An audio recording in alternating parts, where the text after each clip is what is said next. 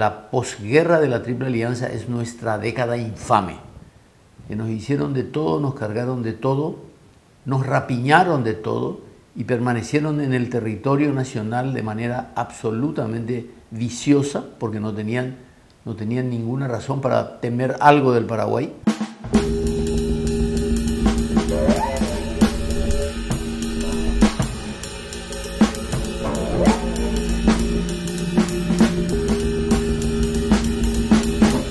Escribiste una de las obras más eh, imprescindibles para, para, este debate del cual vamos a hablar, como es Verdades y Mentiras de la Guerra Grande.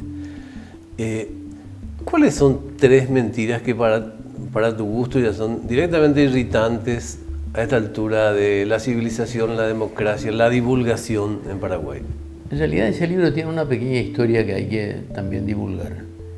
En el año 2005 nos invitaron, pocas veces sucede, pero nos invitaron a un encuentro entre historiadores paraguayos con distintos de todo el mundo, uruguayos, argentinos, brasileños, bolivianos, este, europeos, norteamericanos, para debatir en París sobre las dos guerras del Paraguay.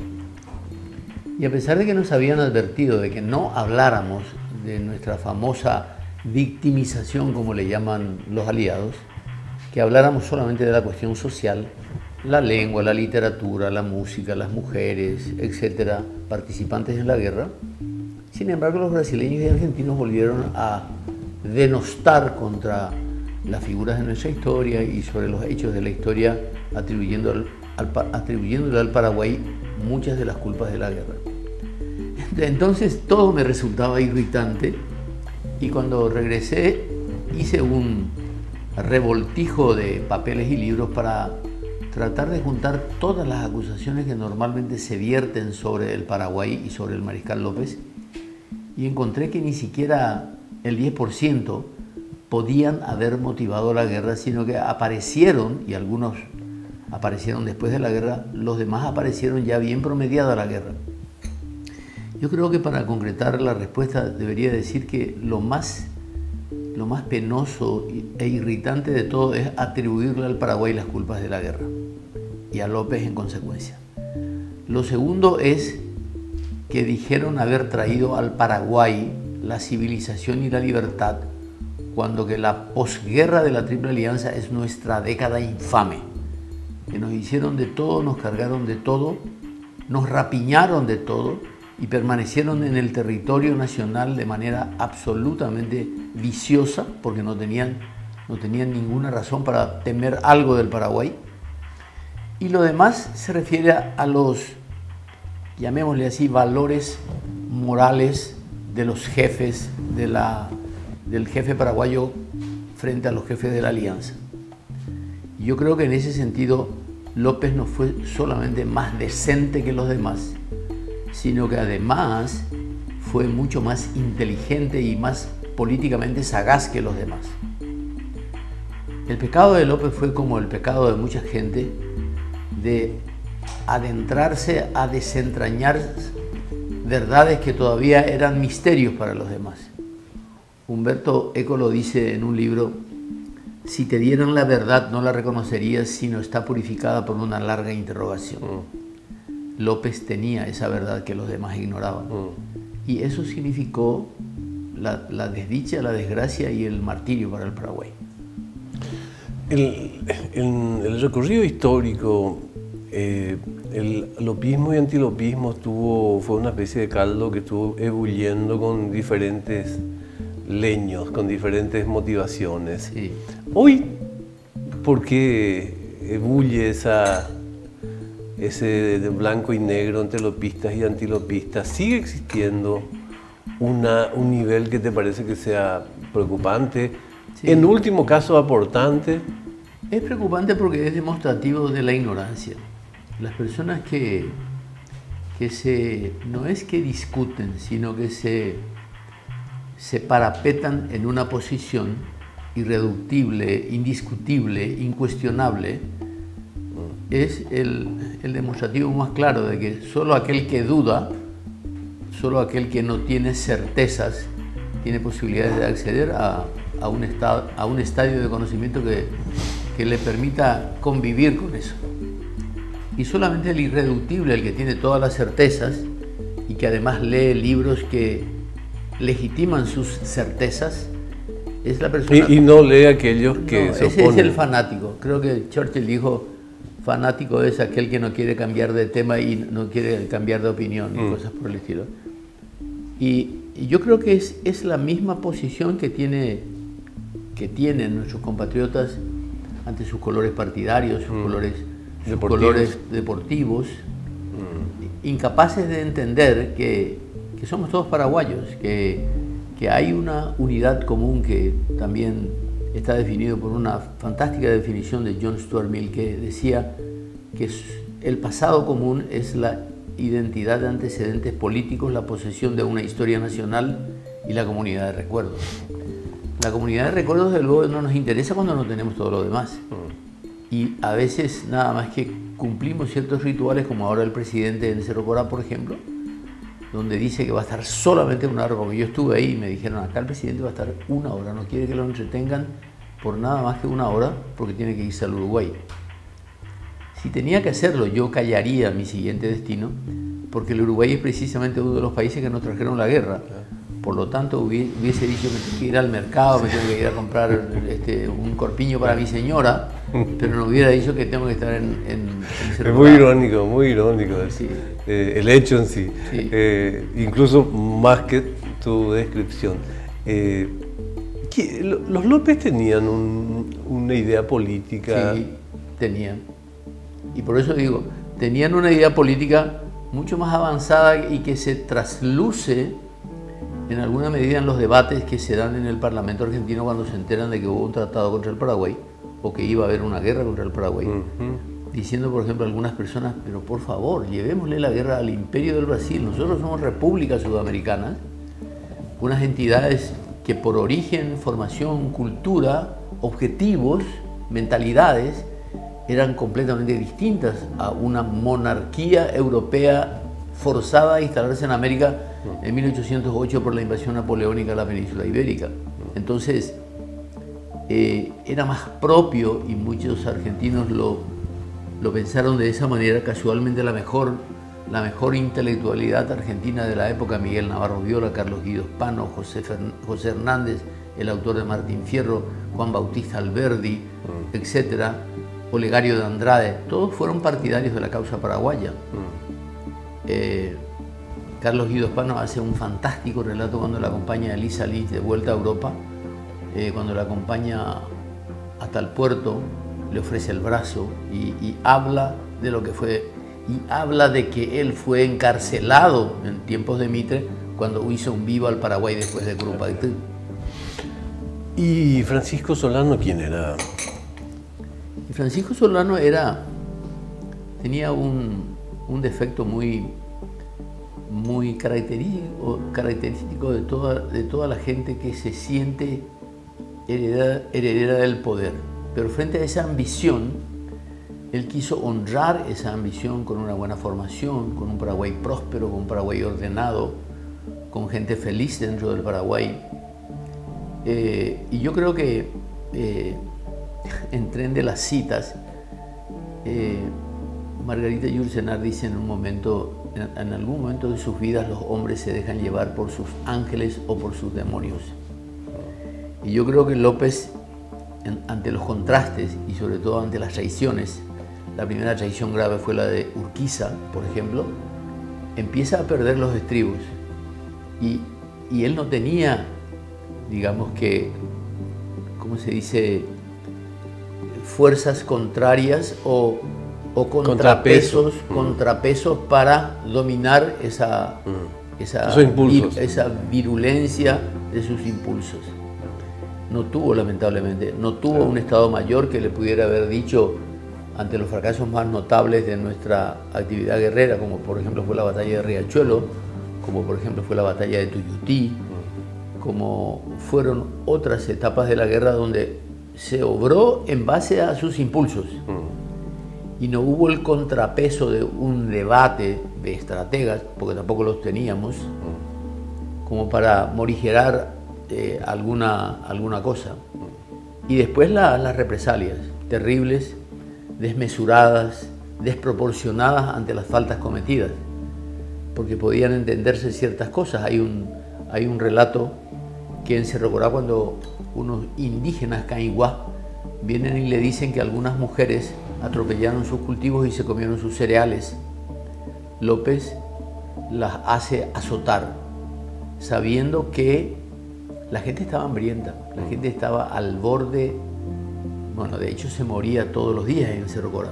Desde la llegada del 8 de febrero hasta el 1 de marzo había entre 8 y 10 muertos todos los días por culpa del hambre y la inanición. Entonces, yo creo que esas cosas podían entenderse, podía, podía haberse compensado a los indígenas con otra cosa, con, con ¿cómo se dice? Con montañas de baratija, como dice la Claro, pero sí. no castigando a las pobres mujeres. Lo que pasó después, ya la- la- esa parte de la historia que escribieron los, los arrasadores, eh, era lo que, digamos, con lo que pretendían quedarse o mm, hubo algún tipo de, de cuestión que salió de sus planes. Eh, los vencedores quedaron con todo lo que pretendían. La guerra de la Triple Alianza fue una guerra de rapiña, donde no se dejó la rapiña como resultado de las, de las, de la soldadesca desbordada, ebria de victorias, como se dijo en algún momento, sino que la rapiña estaba consagrada en el tratado. Estaba estipulado cómo iban a distribuirse los despojos del Paraguay y tenía además una justificación que desliza sutilmente Josefina Pla en su libro Los británicos en el Paraguay, cuando dice que los, los del Río de la Plata, los de la banda oriental y los de Buenos Aires veían pasar todas las semanas, desde 1856 en adelante, buques cargados de mercaderías hacia el Paraguay. Armas también, pero buques cargados de mercaderías, de profesionales contratados, de técnicos, de ferrocarriles, de barcos, de barcos, de motores de barcos para ser armados aquí como se- Claro, se, los hizo. Y lógicamente habrá, habrá movilizado las suspicacias para pensar, por ejemplo, de dónde sacan Claro. tanto dinero los paraguayos. Porque ellos sabían que en el Paraguay no había bancos, ellos sabían de que Paraguay no compraba eso a crédito, ellos sabían que el Paraguay no tenía un solo peso de deuda externa. Y la pregunta era absolutamente lógica Sí. y lo, lo plantea claramente Josefina Pla. ¿De dónde sacaban los paraguayos tanto dinero? Y pensaron, pensaron porque el Paraguay, a pesar de todo, era, a pesar de haber sido el origen de la civilización en el Plata, era un país desconocido. Te quiero preguntar apar- Sí. un poco más tarde sobre eso, qué era Paraguay y qué hay de mitos y verdades al respecto de lo que era Paraguay. Pero quiero quedarme un ratito en Inglaterra y preguntarte Inglaterra en dos tópicos, casi te dirían dos tomos. Eh, ¿Cuál es la relación de Inglaterra con la región en los tiempos de la guerra, con los gobiernos, con los países? ¿Y cuánta verdad hay al respecto de la participación de Inglaterra? Porque la biblioteca en hace varias décadas anda un poco dividida al respecto de qué hizo y qué no hizo Bueno, Inglaterra. Yo creo que el problema, el problema de, En relación a Paraguay y la Sí. guerra, digo, ¿sí? el problema de un arquitecto hablando de historia es un poco demostrativo de esa curiosidad. Porque hay gente que sigue los archivos o sigue el relato como la- si la historia fuera una telenovela, quién fue el malo, quién el bueno, quién amó a quién, quién odió a quién, quién mató a quién. Y la historia es un poco más complejo que eso. Y sobre todo, como yo suelo decir, para aquellos que solamente eh, se arropan en los archivos y, y cuidan sus fuentes para que nadie les copie y demás cosas, no entienden que hay que hacer una lectura de contexto para entender cómo son las cosas realmente y no cómo es la telenovela de la historia. Y en ese sentido hay que dar un salto y, y comprender toda la, toda la filosofía de un imperio, toda la filosofía del poder que emana de un imperio, para entender que Inglaterra como el Brasil y como otros imperios no se andaban con chiquitas cuando tenían que atender, cuidar o favorecer sus intereses. De hecho, los imperios, como yo suelo decir, no hacen tratados de iguales. De hecho, no era un universo democrático en no, términos en absoluto.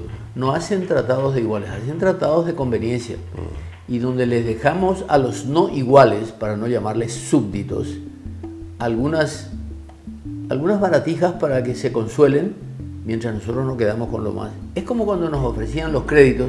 No, no vayas a usar esto que es una artesanía local. Usa esto que es más lindo, un producto industrial, te va a durar más, es más barato, es más liviano.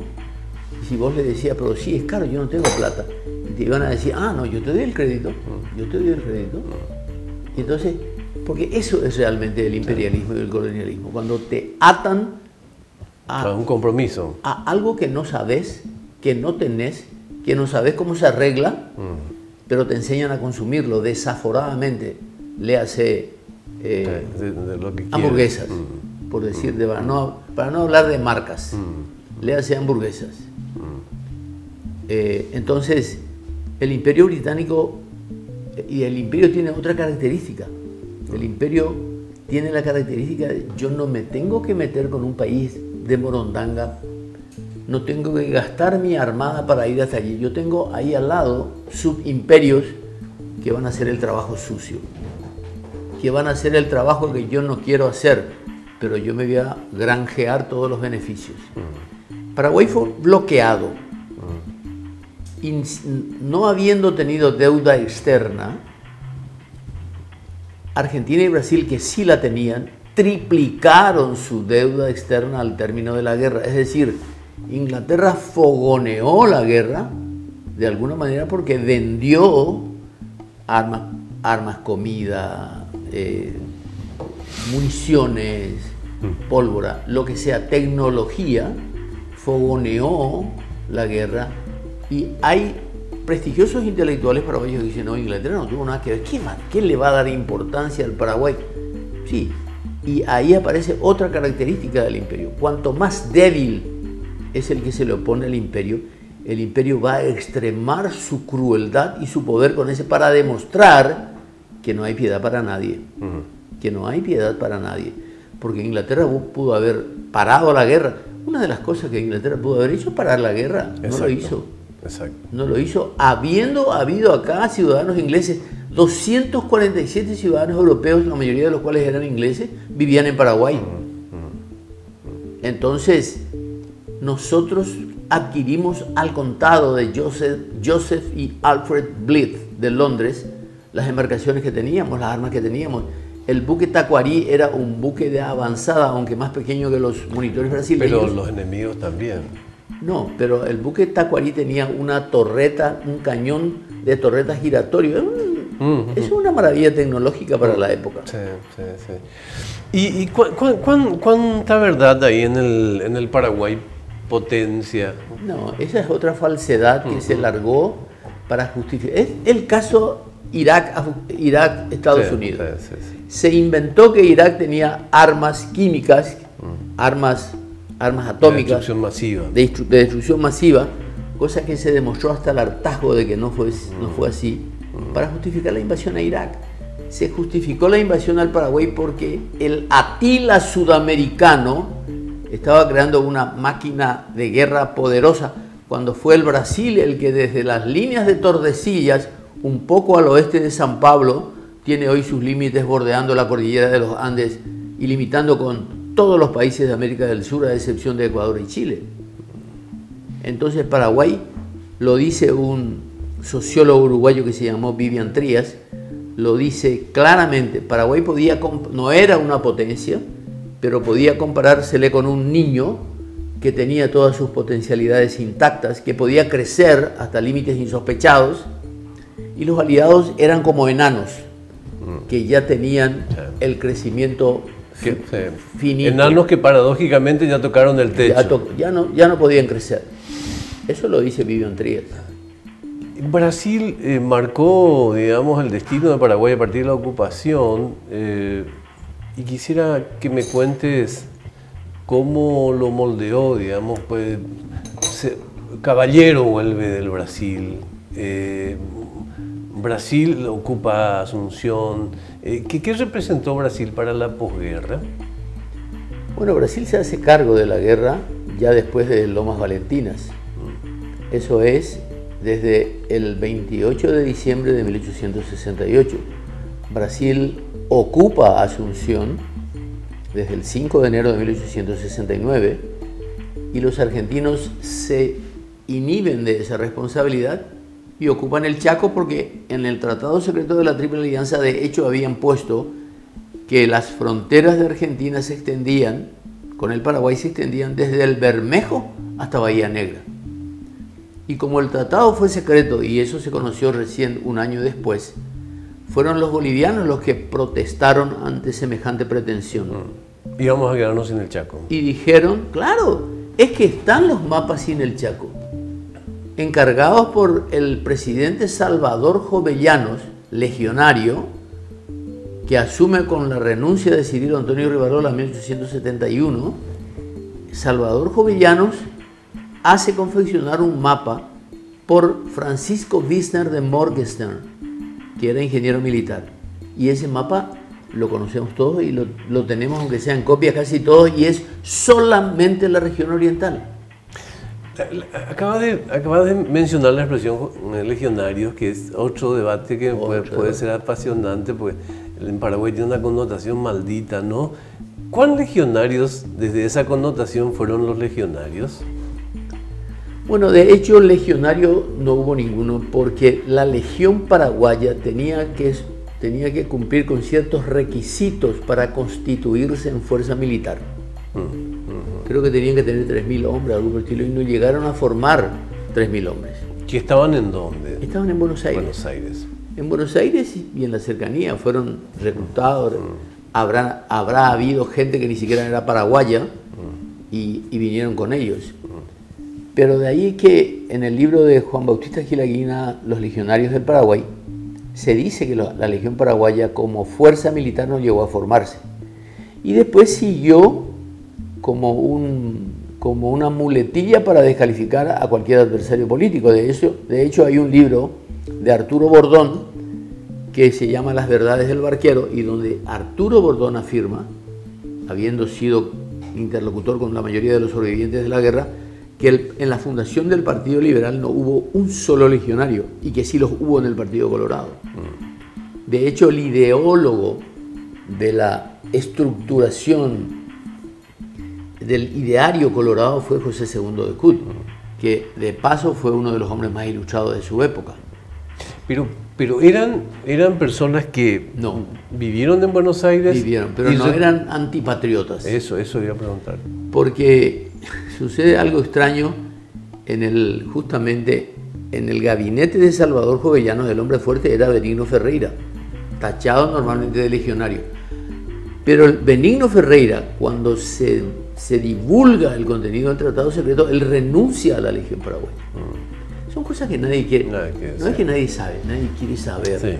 Porque es mejor. Nos quedamos con el etiquetado fácil. El etiquetado, no, esa etiqueta es imborrable mm.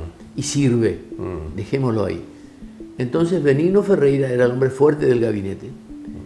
Y cuando se hace el tratado lo Loizaga Cotegipe y los argentinos en protesta porque se salen los brasileños del tratado, van y ocupan, es decir, designan al Chaco como territorio militar argentino y le, designan un gobernador para el territorio militar argentino y a partir de ahí empiezan a, protestar. Entonces Ferreira, y demandar también su tratado de límites, Ferreira dice ni un centímetro al norte del Bermejo. Benigno Ferreira, tratado tachado de legionario, dice ningún, ni un centímetro al norte del Bermejo. Lo dicen ante la pretensión de Mitre todavía. Mitre demandaba que se hiciera el tratado y se hace el tratado Sosa Tejedor ya con, con en Río de Janeiro. Se hace orquestado siempre por Brasil. Imagínense, un tratado de límites entre Paraguay y Argentina se tenía que firmar en el Brasil. Pero se entienden los delegados y hacen un tratado distinto a lo que pretendía el Brasil. Entonces, ese tratado legitima en alguna medida lo que estaba en el tratado secreto, dejándole al Paraguay solamente el triángulo formado por el río Verde, río Pilcomayo y teniendo como el cateto el río Paraguay. Y ese tratado obviamente no, no correspondía, eh, se consideró toda una afrenta y se hace el tratado Machaín-Irigoyen un año después en Buenos Aires, para lo cual Facundo Machaín tuvo que empeñar las joyas de su esposa porque el Estado Nacional no podía costear el pasaje de su ministro plenipotenciario para la firma del tratado. Y entonces se va Machaín y recupera, invierte el procedimiento y recupera todo el Chaco para el Paraguay y queda para arbitraje ese, ese porcentaje, ese triángulo del verde Pilcomayo Paraguay. Entonces, ahí es donde entra el presidente Ayes, el Rutherford B. Yates, que nosotros llamamos cariñosamente presidente Ayes. Entonces ahí se resuelve eso, pero ahí empiezan los problemas con Bolivia, porque Bolivia seguía exigiendo, exigiendo que el Chaco era boliviano. Y ahí se producen cinco tratados con Bolivia que son originados en la indefinición de límites del Chaco que a su vez, la colonia. Provenientes de la, de la posguerra también. Y provenientes del Tratado Secreto de la Triple Alianza. Es decir, que el Tratado Secreto de la Triple Alianza es la causa principal de la guerra del Chaco. Ah, es, muy interesante. Y el estamento militar, el estamento político que siguió la guerra, cómo, tuvo, cómo, nacen los partidos y qué pasó, eh, y hubo o no influencia de los militares de la guerra en la, en la posguerra? Lo que pasa es que se consagra una constitución, la del 25 de noviembre de 1870, prácticamente como una compresa y sin que la gente, sin que la sociedad estuviera de asimilar las obligaciones, los, los compromisos y fundamentalmente las responsabilidades que se generaban con una Carta Magna. El Paraguay estaba deshecho. La gente, la gente se moría en las calles de hambre. ¿Qué constitución podía servir en ese caso? Pero entonces sucede algo que los colorados, porque yo tuve una discusión al respecto con Hipólito Sánchez Kell, que fue, fue mi primer coautor del libro y fue el, fue el primer canciller de Stroessner, Hipólito Sánchez Kell. Y me dijo, los colorados fuimos respetuosos de la Constitución, siempre. Le dije, ¿cómo es eso? Porque resulta que los colorados hacían revoluciones subvirtiendo la Constitución y el Estado, pero una vez que estaban en posición de negociar decían, eh, quiero cambiar tal, tal miembro del gabinete, tal gabinete, tal gabinete. Y el presidente seguía. Y cuando hubo necesidad de echar al presidente, como fue el caso de Juan Gualberto González en, 1900, 1894 y el de Emilio Cebal en, mil, en, 1800, en, mil, 1900, en 1902, perdón, eh, subieron los vicepresidentes. Subieron los vicepresidentes, es decir, respetamos la constitución, sube el vicepresidente, pero hubo en, en la década del 69 al 80, hubo 13 cuartelazos, asonadas, revoluciones. El Paraguay vivía sobre las armas, velando sobre las armas, como se suele decir. De manera que, ¿qué constitución puede servir? Y entonces, ante esa situación, ¿quiénes eran los hombres fuertes? ¿Los que podían debatir en el Parlamento o los que tenían el dominio de los cuarteles? Los que tenían el dominio de los cuarteles. Así fue. ¿Y quién era caballero? Caballero fue una persona, un hombre muy meritorio, una persona que... Hay una expresión que se suele usar popularmente, dice la persona que huele de dónde, a dónde sopla el viento o de dónde viene el viento. Y Caballero entendió como mucha gente ahora de la época estronista dijo, ah, esa es la democracia, muy fácil actuar dentro de la democracia el arte del ayornamiento. Y se aprovecha de las debilidades de la democracia antes que fortalecerla y desvirtuamos de paso todos los valores de la democracia. En esa época, Caballero era una persona que intentaba, intentaba, yo creo que había, es muy difícil ponerse en la piel de la gente de esa época, pero él habría intentado honrar toda la sangre que él vio derramarse a raudales.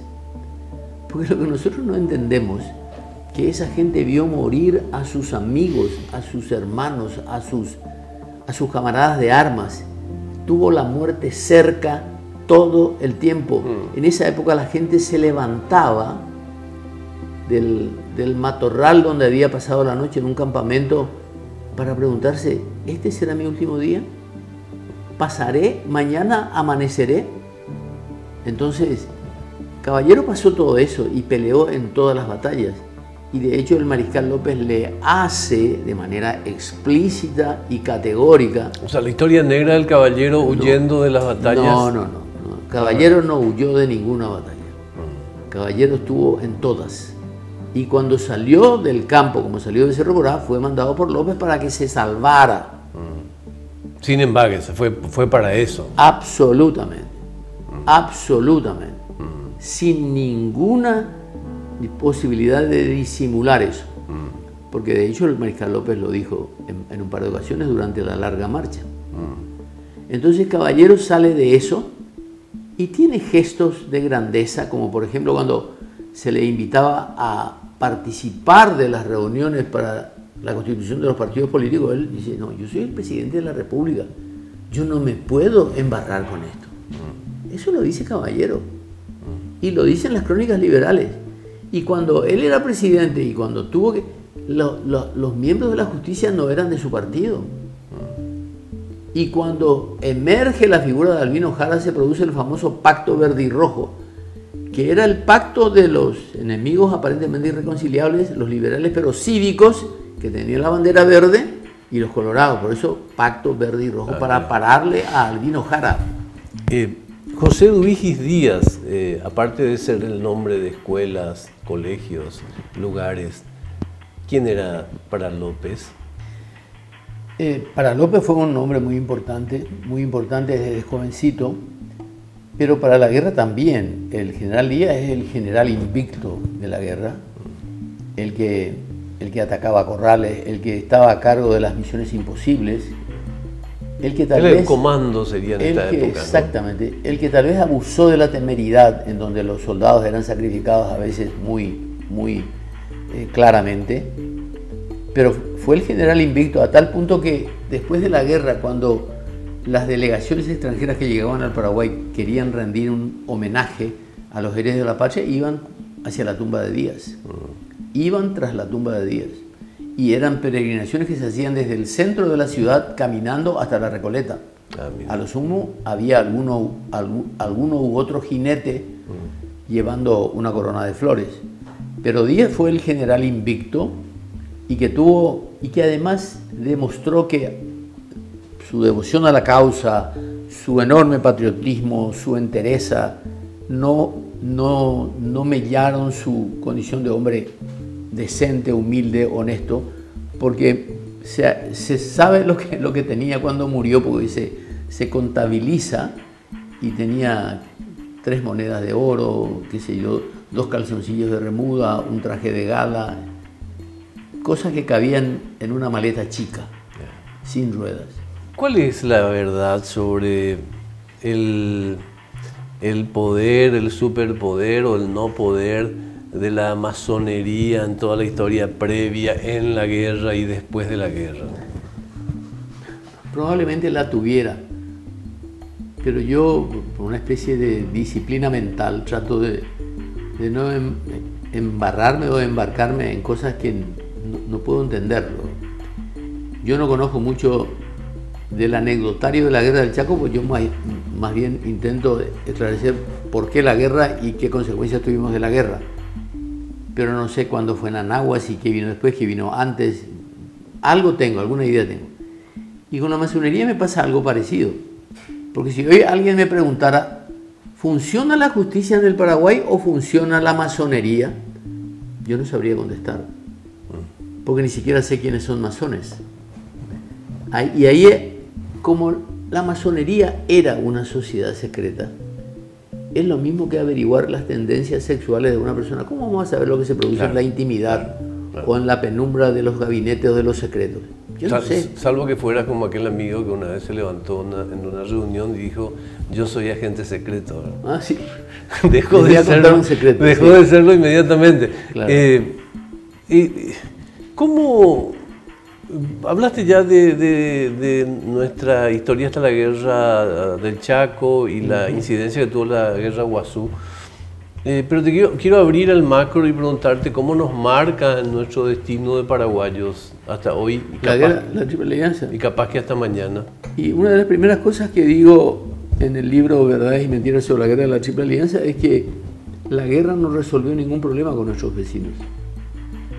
Y los problemas subsisten y si antes tuvimos un López, o tuvimos un Eligio Ayala, o tuvimos una brillante generación de intelectuales con coraje, porque hay intelectuales que no tienen nada de coraje. Mm, mm. Mucha gente habla de la idoneidad. La idoneidad sin coraje no sirve para nada. Mm, Entonces, lamentablemente las cosas siguen empeorando, porque hoy, hoy el mundo que se viene es mucho más complicado, es mucho más complicado de lo que podemos ni siquiera imaginar.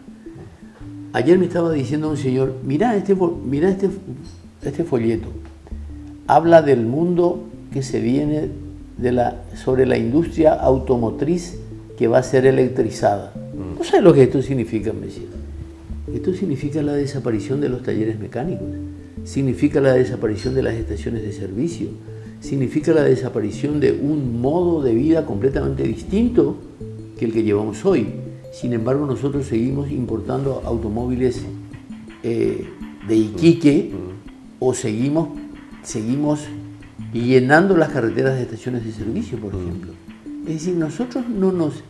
Nosotros, eh, yo siempre digo que el, el, plan es una anticipación imperfecta del futuro. Nosotros no nos planteamos el futuro que vamos a tener. ¿Cómo podría plantearse ese futuro poniéndole a el señor Peta de ministro de Educación, por ejemplo? Imposible. ¿Qué, podemos esperar de la mentalidad de una persona que, pudo llegar al, al tope de la enseñanza universitaria con el título de abogado y que fue fiscal? Pero ¿qué más? Es el mismo criterio de la persona que estudia historia siguiendo el hilo de los archivos. A propósito de la gente que estudia historia, te voy a preguntar, ¿cómo, ves, la, cómo ves a los maestros de historia y cómo ves a la enseñanza de la historia en Paraguay? Una vez me enteré que la señora Idalia Flores de Zarza propuso mi nombre en la Academia de la Historia y fue violentamente rechazado. Y yo le dije, señora, me hubiera preguntado a mí si yo quería ser miembro de la academia. Y lo mismo pasó con el profesor Alfredo Viola, o sea, dos ilustres personalidades de la historia del Paraguay. Propuso mi nombre y también fue rechazado. Y yo le dije, ¿por qué no me preguntó a mí? Y después ya, digamos, hubo encontronazos más fuertes. Y yo digo que las academias están justamente para, para preservar la pureza o el valor de la ciencia histórica en este caso, para que sea útil para ponerla a disposición de los, de los gobernantes, de los mandatarios y que sepan que con la historia se moldea el pensamiento de un pueblo también. Es el imaginario colectivo, es la memoria colectiva. El pueblo, aunque no sepa de historia, tiene el peso de la historia sobre sus hombros. Y, sobre todo, Y sobre todo en la mente. Entonces, si no sabemos esa historia, eh, vamos, a tener, vamos a tener serios problemas. Manuel Domínguez dijo, mm. hay que dar a los pueblos el sentido, la voluntad de ser. Sin la voluntad de ser, el pueblo es absolutamente nada. Voy a hacer una, eh, copia fiel de una pregunta que le hice a alguien también admiro mucho como Mario Rubén Álvarez. Le pregunté hace poco tiempo de si tenía alguna esperanza al respecto del futuro desde el punto de vista identitario de nuestro país. Eh, o, o, es una pregunta ya per se extraordinariamente... Yo creo que es inútil. Inútil. Porque los que tenemos, los que, los que pasamos la línea de las expectativas de vida de nuestra población, no podemos, no podemos más que eh, tener esperanzas de, de que los, de, los que vienen mantengan la esperanza. Porque fíjate que hay una iniciativa muy interesante de las familias de incorporar el idioma inglés a la formación de los chicos, ¿no? Eh, pero no hay ninguna que tenga que ver con, el sostenimiento de la identidad, con la historia. pero aún, aunque sea inglés, ¿cómo va a hacer eso si tenés a un PETA de ministro de Educación y a un parlamento como el que tenemos? Es imposible. Porque esa anticipación al futuro, esa, esa verdad que no está purificada por una larga interrogación, no es posible con esta gente. Imagínate el Parlamento con un Carlos Portillo, por ejemplo, y una cantidad de personas que ni siquiera se conocen sus identidades porque están agazapados esperando que llegue a fin de mes para cobrar sus dietas, porque ni siquiera dice, ni siquiera levantan la mano. A propósito de, política y de, quería consultarte porque, porque como, desde tu faceta de arquitecto, urbanista, eh, ¿Qué, sentimientos te trae este debate en relación a, las candidaturas? Eh, ¿Vamos a tener una mejor asunción o es muy irónica? yo no sé si eh, está siendo más sarcástico de lo que yo te conozco, pero vos sabés que a mí me propusieron como precandidato. Mm, mm. Y, y yo no digo nada porque primero yo no voy a hacer nada que yo condeno como incorrecto, indecente, ilegal. No estamos en campaña, nadie puede estar en campaña porque no, porque no son plazos electorales. De manera que hablamos, eh, soñamos, organizamos algunas cosas, pero cuando veo emerger personas que están transgrediendo claramente los procedimientos y no son sancionados por nadie, porque cuando una persona saca un cartel y dice yo quiero ser intendente, por más que no diga, no pueden pues tacharnos de imbéciles y no darnos cuenta de que sí lo quieren ser.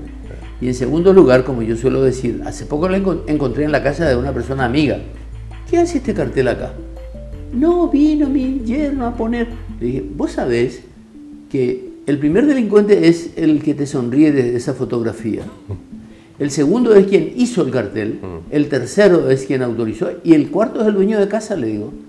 Porque todos son copartícipes en un delito electoral. Vos sabés que te puede venir una orden de detención, le dije yo. Porque esa así debiera, así debiera ser. Claro. Pero sin embargo vemos gigantografías de, con gente que te sonríe con su trajecito de primera comunión y todo, todo maquillado yo no puedo hacer eso. Primero porque no tengo dinero. Segundo porque, pues segundo porque es ilegal, no se puede hacer eso. ¿Con qué tres cosas tendría que empezar un intendente de Asunción? Y las tres cosas, las, casualmente, las tres cosas, que no importa quién sea el intendente, la ciudad tiene que estar limpia, tiene que haber un relativo orden en el sistema de tránsito vehicular, con mucho respeto al tránsito peatonal. Hoy las veredas no existen. No existen. Y finalmente tiene que haber una capacidad, mínima capacidad de manejarse con los recursos disponibles. Mm. Eso es imposible con la cantidad de funcionarios que hay dentro de la municipalidad y es imposible con la alta tasa de morosidad que hay en el pago de los impuestos. Y lo que nos lleva a preguntarnos qué es primero, el huevo o la gallina, porque Obviamente la gente no paga sus impuestos porque sirve para mantener la clientela partidaria en la municipalidad. Que es un tema sin resolver. No. En, todas las banderas. Todo tiene todos los problemas de la ciudad son resolvibles. Primero porque hay experiencia exitosa en cada uno de los problemas. Pero yo pregunto una cuestión de matemática otra vez. ¿Cómo vamos a limpiar la ciudad con 300 barrenderos si la ciudad tiene 12.000 hectáreas? Es decir, a cada barrendero le corresponde todos los días 120 cuadras. Imposible. Imposible. Pero además es imposible con un escobillón raído y una pala y a veces una carretilla. Mm. Así se limpiaban en el antiguo Egipto. Y con mejor equipamiento. No, con, una, una, ciudad más pequeña. Y además con el castigo de que si no limpiaba bien, le venía la horca. Entonces, nosotros tenemos que incorporar tecnología mm. y tenemos que sacar personal inútil, porque hoy con esa cantidad de gente en la municipalidad, no tienen asientos, no tienen mesas, no tienen computadora y por lo tanto no tienen nada que hacer. Son mandaderos de los concejales o de las autoridades. Gracias. De nada.